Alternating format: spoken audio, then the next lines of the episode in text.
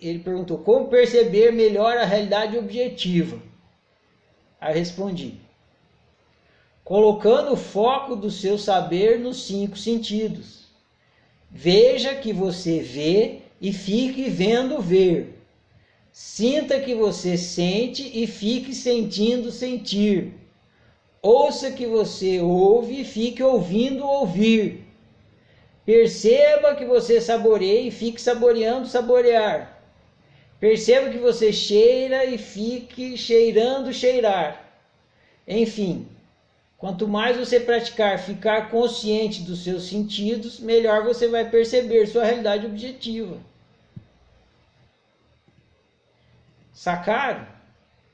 Você está todo instante, você está usando os cinco sentidos, mas você nunca está consciente do sentido que você está usando.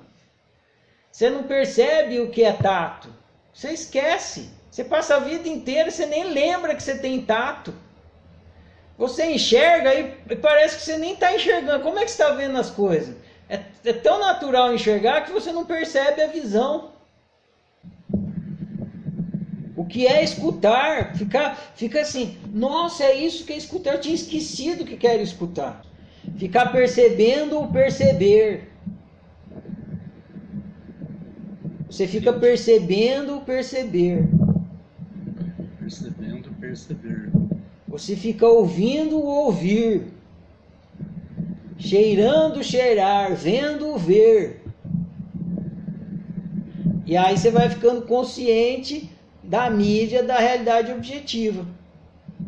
E você vai ficar ficando consciente que a, os objetos eles são feitos de mídia da realidade objetiva. Aí quando você pega numa coisa, você entende que aquela coisa não é feita de coisa, ela é feita de pegar e de ver. Que é quando a oficina explica experiência de fisicalidade que é uma maçã? É uma coisa que é feita de pegar e de ver. Na maior parte das situações, as coisas são feitas de pegar e ver, porque você não cheira e nem degusta coisa. Você não sai cheirando o celular, nem mordendo o celular, nem lambendo. Então, na maior parte do tempo, a experiência de fisicalidade é feita de visão e tato. E aí você vai começando a despertar e perceber que os objetos, na verdade, eles não são objetos, eles são feitos de visão e tato.